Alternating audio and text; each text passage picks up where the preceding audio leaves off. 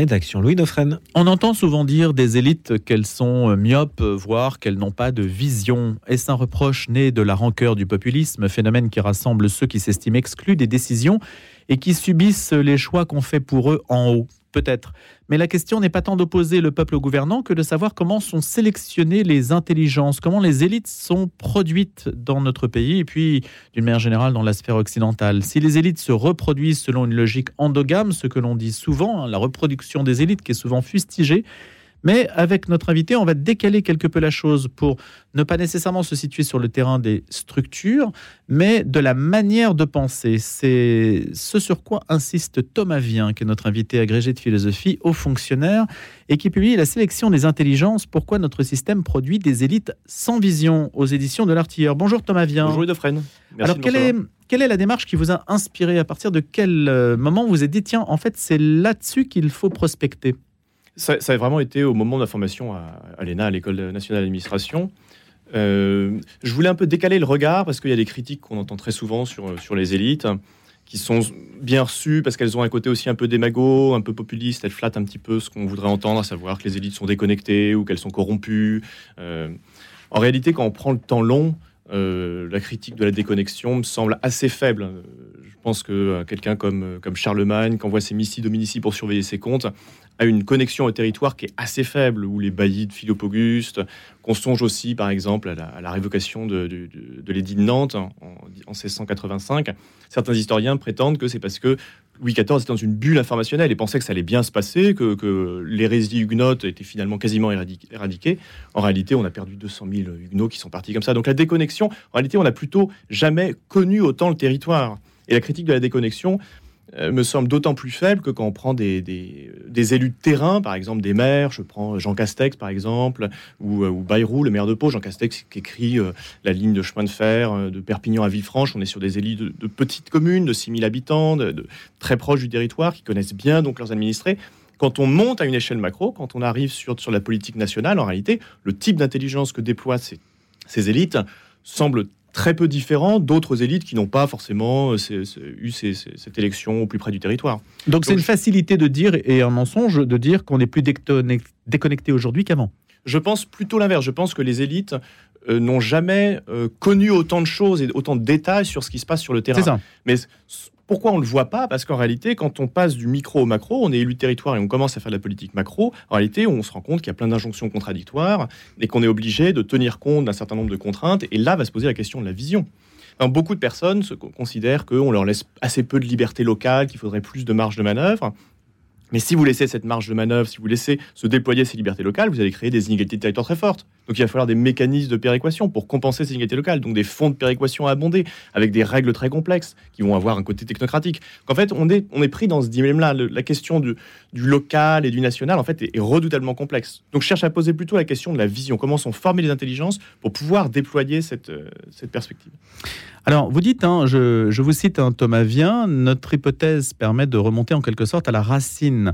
Il ne s'agit ni de vision technocratique, ni de langues administrative, ni de déconnexion, ainsi qu'on l'a dit, par rapport aux problèmes du quotidien, mais plutôt d'une manière donc de penser dont découle, en fonction des contextes socio-professionnels, différents défauts. Euh, c'est la manière de penser. Qu'est-ce qui distingue en fait cette manière de penser d'aujourd'hui? Alors si on prend justement, si on reprend cette perspective que je décrivais de, de monter en, puissance de la complexité des politiques publiques, du fait qu'on doit tenir compte de plus en plus de contraintes, euh, qu'on doit avoir une connaissance de plus en plus fine de, ce qui se passe au niveau de l'administration sur le territoire, on se rend compte que nos élites doivent être formées de plus en plus à la synthèse, à tenir compte, à mettre en perspective beaucoup d'éléments qui sont hétérogènes, qui sont contradictoires. Et je me suis rendu compte quand j'étais euh, euh, à l'école nationale d'administration qu'en réalité il y avait une continuité entre les petites classes du système scolaire et les grandes écoles. Cette continuité, c'était de dire, pour pouvoir digérer la complexité du réel, il faut tenir compte le plus possible des différents arguments pour, contre, euh, des différents auteurs, des différentes théories. Et la difficulté que j'ai rencontrée, c'est qu'en réalité, on n'a plus de système hiérarchisé des savoirs. C'est-à-dire qu'il y a une dislocation des savoirs. Alors on pourra en discuter, c'est un sujet qui est assez passionnant et assez subtil. Il y a une dislocation des savoirs qui fait que, en l'absence d'une discipline des disciplines qui permettrait d'organiser finalement ces différents savoirs sectoriels, euh, l'économie, l'anthropologie, euh, euh, que sais-je, la psychologie, on parle beaucoup de psychologie évolutionniste actuellement, ou de psychologie cognitive sur les biais cognitifs qu'auraient les, administrés ou les électeurs. En réalité, vous êtes obligé de, de, mettre tout ça en regard et de trouver des bons arguments pour les articuler. Mais, à mon sens, sans pouvoir méthodiquement ordonner les présupposés de chaque champ disciplinaire. Donc on, a, on aboutit à une forme d'intelligence qui est très polyvalente, qui est très agile, euh, qui tient compte en réalité de de plus en plus de quasiment l'ensemble des champs disciplinaires. Vous citez par exemple euh, Raphaël Enthoven par exemple, alors voilà, ça, je, cite Raphaël Enthoven, euh, pour lequel j'ai beaucoup de respect, mais je le cite parce que on pourrait croire que c'est la philosophie qui nous manquerait. Mais en réalité, même la philosophie, à mon avis, euh, pâtit du, même défaut. C'est-à-dire que la philosophie, quand vous êtes en classe de philosophie, vous êtes, vous êtes plongé dans un univers de contradictions, de en même temps. On reproche beaucoup à notre président de la République d'être dans le en même temps. Mais à mon avis, l'école se construit structurellement sur du en même temps. C'est-à-dire que vous voyez des auteurs qui se, qui se contredisent. Je prends un, petit exemple. Vous, vous, vous êtes en classe de terminale. Vous avez un cours de biologie on vous explique que finalement les pensées sont sécrétées par le cerveau, par, par un réseau de neurones. Donc vous êtes, dans cet univers-là. Puis après, vous avez un cours d'éducation civique tenu par exemple par le prof d'histoire qui vous explique que vous avez des droits imprescriptibles humains, euh, des, droits, euh, euh, des droits universels. Et vous avez ensuite un, professeur de, de, sociologie ou d'éco qui va vous expliquer qu'en fait, nos représentations sont conditionnées par notre milieu social, etc. Qu'est-ce que vous faites de tout ça? C'est-à-dire que finalement, les droits imprescriptibles que vous croyez euh, inviolables, on vous dit que c'est des sécrétions du cerveau. Donc vous savez pas comment, les mettre en, relation. Il y avait Yuval, Noah Harari, donc, euh, que, vos auditeurs connaissent sans doute, qui avait fait scandale récemment en disant en fait les droits humains sont un récit. C'est-à-dire que les droits universels, vous découpez un humain, vous le coupez en deux, vous faites un plan de coupe, vous avez des viscères, des boyaux, des neurones, vous avez à un des droits. Et alors il avait fait, il avait fait scandale en expliquant que finalement c'était une construction, un récit il y avait évidemment c'était la bronca sur le sur sur internet parce que les gens euh, voyaient bien qu'il y avait une dissolution du coup de valeur universelle. Mais en fait, l'élève est plongé là-dedans quand il est au lycée. Il est plongé dans ces dans ces savoirs sectoriels dont les présupposés ne sont pas hiérarchisés. Et qu'est-ce qui distingue l'élite de ceux qui justement n'en font pas partie, puisque on est tous issus de ce système scolaire massifié, ou du moins on est censé en être issu, même si certains y échappent euh, peut-être euh, ou savent y échapper? Alors, ah certains font des pas de côté, euh, et souvent ce sont des trajectoires qui sont assez intéressantes euh, à observer, euh, et puis c'est des, initiatives qui se multiplient en plus, vos éditeurs doivent bien connaître ça. ce qui les distingue, je pense, que c'est que sont sélectionnés finalement les élèves les plus doués dans cet exercice de mise en regard, de contextualisation des arguments. Polyvalence horizontale. Exactement. La capacité finalement à dépasser ce désarroi qu'on a devant l'éclatement du champ disciplinaire et de pouvoir relier tous ces champs disciplinaires les uns avec les autres. À mon avis, sans méthodologie, c'est tout le problème. C'est l'agilité en fait qui fait la force. L'agilité, la capacité à tenir compte d'un ensemble de, paramètres importants, la capacité euh, aussi à avoir une culture transdisciplinaire. C'est vraiment quelque chose qui est mis. Euh, la critique aussi un peu, un peu, un peu classique qu'on entend sur les élites, qui à mon avis est fausse, c'est de parler de cloisonnement, d'élites qui sont dans leur couloir de nage, etc. Je pense que ce qui est au contraire mis en valeur dans ces grandes écoles, et l'ENA qui se veut une école très polyvalente, en est, en est la figure de proue, c'est la transdisciplinarité au contraire. Alors, c'est intéressant, Thomas Vien, je trouve vraiment, parce que le en même temps, en réalité, ce que vous dites, c'est que le en même temps, ce sont à la fois les injonctions contradictoires qu'on reçoit à l'école dans des disciplines différentes et qui, à l'arrivée, nous perturbent si jamais on ne fait pas de choix, si on n'hierarchise pas. Mais c'est aussi une manière d'agir pour s'en sortir dans un monde devenu très fluide où il faut être agile dans les médias. Absolument. c'est vraiment une éthique aujourd'hui du comportement. Absolument, absolument. Euh, vous parlez des médias, l'espace médiatique aussi est construit autour de ça. C'est-à-dire que l'espace médiatique, euh, on peinerait à avoir une méthodologie pour euh, reconstruire des savoirs un petit peu hiérarchisés. L'espace médiatique est construit autour de l'idée que par l'échange d'arguments, meilleurs arguments contre meilleurs arguments finiront par être sélectionnés ceux qui sont les plus performants sur le marché des idées à mon avis, on a perdu en consistance par rapport à notre héritage grec, euh, où euh, il, fallait essayer de remonter des choses les plus particulières aux choses les plus générales, et les principes les plus universels et les plus généraux éclairaient en retour les réalités particulières dont on partait. Vous donnez d'ailleurs un exemple tout à fait concret. Hein. Le concept que j'ai d'un chat est englobé dans l'idée que je me fais d'un animal, qui est elle-même comprise dans la catégorie d'être vivant, ou bien encore le concept de haine si couramment employé de nos jours, ne peut pas être compris sans le concept de passion, qui ne peut pas être compris en dehors d'une anthropologie globale. le concept de nature humaine, par exemple. Hein. Donc, pour penser l'idée de violence sociale, il faudrait normalement se doter d'une anthropologie. Comment comprendre la violence sans savoir ce qui fait fonctionner l'homme? On remonte là à l'idée, au concept et à l'idée hum, de matrice. Exactement. Ce qui est intéressant pour un média comme le nôtre, objectivement. Tout à fait. Tout à fait. Des concepts un peu architectoniques. Hmm. Ça ne veut pas dire qu'il faut qu'il y ait une tutelle, une tutelle rigide. Non, non, mais hiérarchisé. Ça, ça a stérilisé justement, je pense, la recherche scientifique aussi d'avoir une tutelle trop rigide. Mais en revanche, le fait de remonter par induction à des principes qui permettent de conditionner ou d'ordonner, mais ça, ça a été une évidence en réalité depuis, depuis les Grecs. Moi, je, moi, je, hmm. je, prétends que c'est un peu l'héritage de Platon et d'Aristote surtout, euh, même avant les, euh, plus que les présocratiques. Mais en réalité, c'est une sorte de, continuité pendant, pendant, pendant 2000 ans. Quand vous regardez Hobbes, donc euh, grand, euh, qui est un des grands euh, pères fondateurs de la philosophie, politique moderne, la manière dont il construit son ouvrage est très intéressante. On commence avec la sensation, l'imagination, le langage, les vertus, pour arriver ensuite à la construction de l'État, puis de l'État chrétien, et même la quatrième partie, on oublie souvent, la quatrième partie du Léviathan, c'est le royaume des ténèbres. Vous voyez Donc on est vraiment dans une sorte de progression à partir des réalités les plus élémentaires aux réalités euh, les plus universelles ou les conditionnantes. Ah, je citais Raphaël Enthoven, que vous citez dans votre ouvrage, mais euh, il y a aussi, euh, puisqu'il est venu récemment sur notre antenne, Michel Onfray, hein, cette pensée justement qui arrive à, qui est venu récemment nous parler donc de son ouvrage sur sa théorie de Jésus qui n'aurait pas existé, etc., et qui médiatiquement est, extrêmement solide et qui vous échappe un petit peu comme une anguille. Et c'est aussi ça un petit peu le principe du en même temps, c'est-à-dire on est capable de de jouer avec les, idées et à développer une capacité de séduction assez forte, même si le rapport à la vérité est peut-être faussé. Absolument, absolument. Le rapport à la vérité, alors, c'est pas un livre, il euh, n'y a pas une prétention à rétablir une vérité dogmatique, euh, une sorte de, hmm. tutelle métaphysique ou, théologique qui tomberait d'en haut. Je pense que ça, ça a été dépassé justement par le projet moderne et avec un grand bénéfice pour les disciplines qui ont pu s'émanciper, développer leurs propres outils, leurs propres méthodes. Donc, ça, l'histoire ne viendra pas sans doute là-dessus. Mais en revanche, sur la vérité, à mon avis, atteindre la vérité passe par une méthode c'est tout le projet, c'est tout le projet cartésien. Euh. Et cette méthode, c'est encore une fois de réenchasser des niveaux de généralité un peu solidifiés. C'est ce que vous disiez sur ce côté euh, anguille peut-être. À mon avis, on n'est pas, on n'est pas du tout sur la sophistique euh, grecque classique où en fait le rhéteur cherche à jouer sur différents sens ou à séduire uniquement. Je pense qu'on est sur des élites qui ont vraiment le désir d'acquérir des, connaissances réelles en dur. Mais le problème, c'est que, étant donné cette dislocation des savoirs, ces connaissances sont juste mises en réseau. D'où ce côté très frustrant et ce, sentiment d'inconsistance finalement dans la vision de nos, élites. En tout cas, c'est ma thèse. Thomas Vien, vous dites que personne n'a jamais été, n'a jamais agi mu par un récit ou un narratif pour la simple et bonne raison qu'on sait alors que c'est une demi-fiction. Par exemple, les gaullistes ne sont pas mus par le récit gaulliste, mais parce qu'ils pensent que la vision gaulliste, en ce cas-là de programmatique au moins, est vraie. Donc on reste mu par l'idée de vérité. Notre jeunesse actuelle n'est pas mue par un narratif écologique qui donne sens à leur vie. Ils agissent parce qu'ils pensent simplement que ce que disent certaines institutions sur le climat est vrai.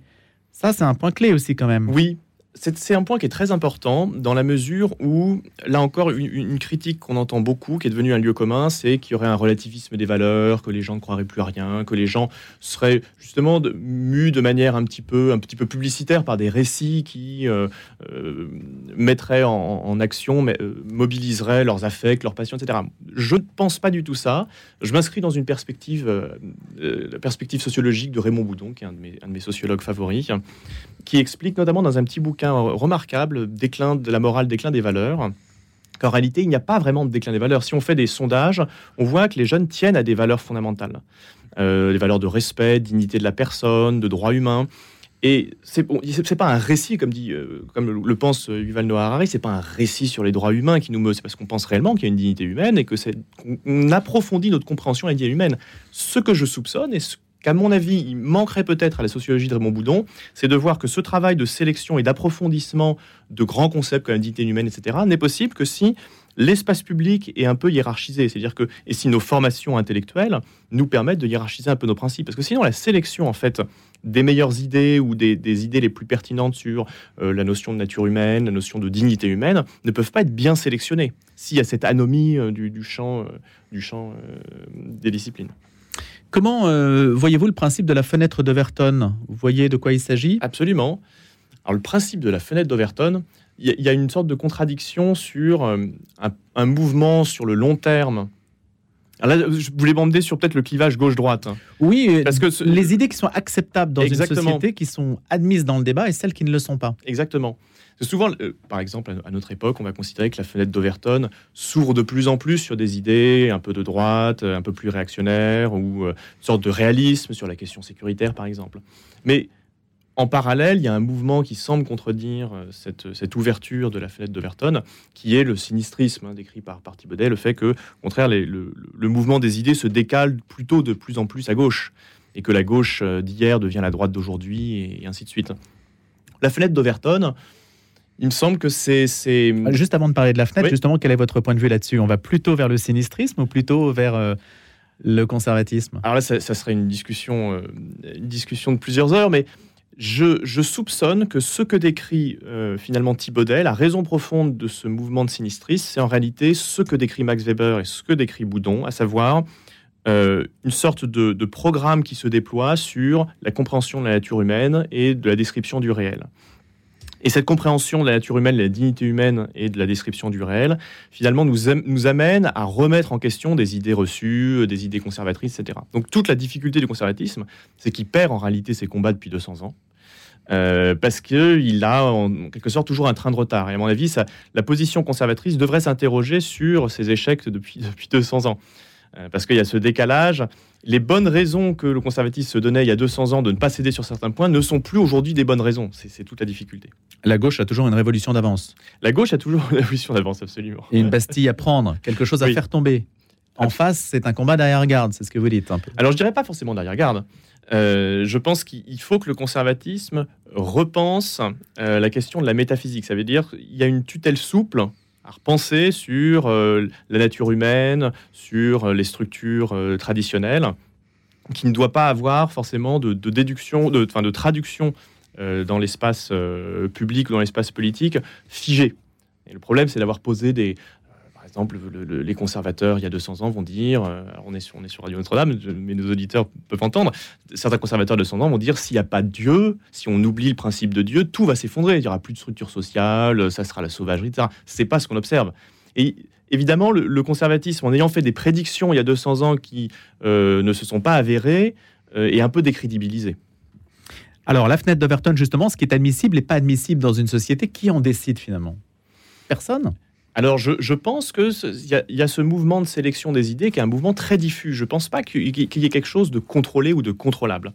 Et euh, l'exemple qu'on prenait du, système scolaire en est, en est une bonne illustration. C'est-à-dire que le, chaque professeur va tirer un peu à, du, à U et à dia au niveau de sa discipline. Je ne crois pas qu'on puisse parler d'une idéologie très centralisée. Euh, je ne pense pas qu'il y ait une, une décision sur ce qu'on peut dire ou ce qu'on ne peut pas dire.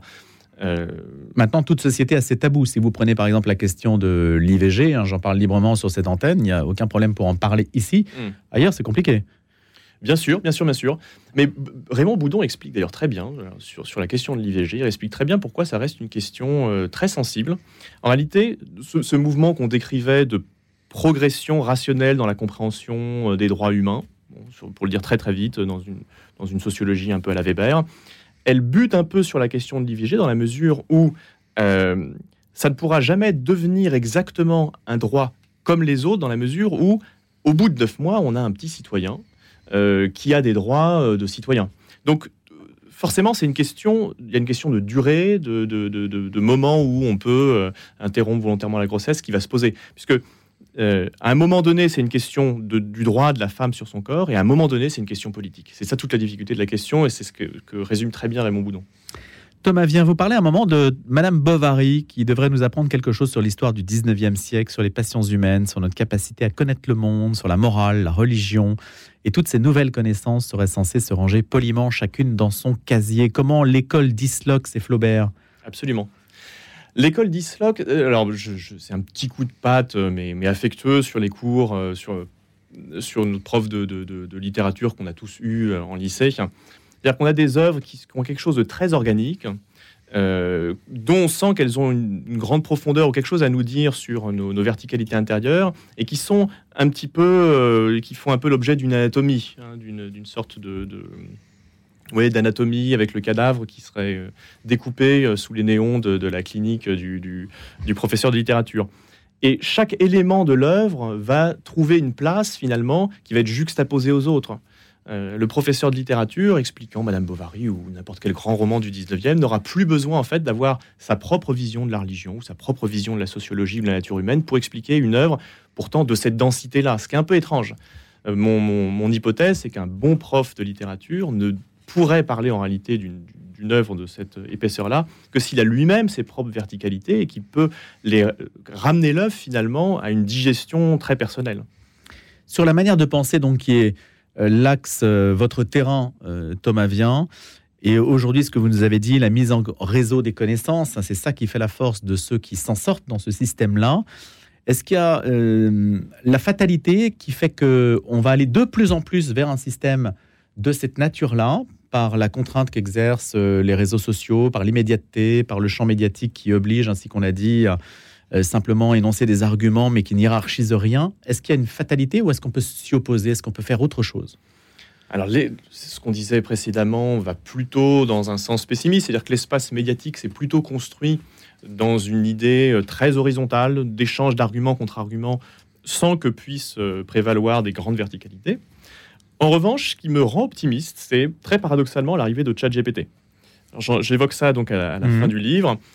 Le, sentiment qu'on a par rapport à cette inconsistance dans la formation des, intelligences, des élites, dans la, vision qu'ont les élites sur la société, ce sentiment, c'est aussi le sentiment qu'elles parlent de plus en plus comme des robots conversationnels. Parce que, en définitive, ce mouvement d'horizontalisation, de mise en réseau, euh, c'est le fonctionnement de ChatGPT, des, des, large language models sur lesquels se sont construits ces intelligences conversationnelles. Et du coup, il me semble que dans les prochaines décennies, voire même dans la prochaine décennie, l'arrivée de, ces agents conversationnels va nous obliger à repenser notre façon de former euh, l'intelligence.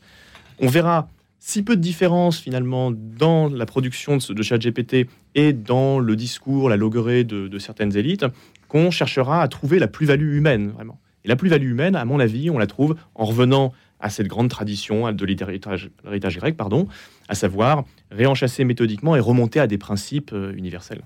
Merci beaucoup Thomas Vien. La sélection des intelligences aux éditions de l'Artilleur. Vous êtes euh, ancien élève de l'ENA, agrégé de philosophie et fonctionnaire. Merci beaucoup d'avoir été avec nous ce Merci matin, invité de la rédaction.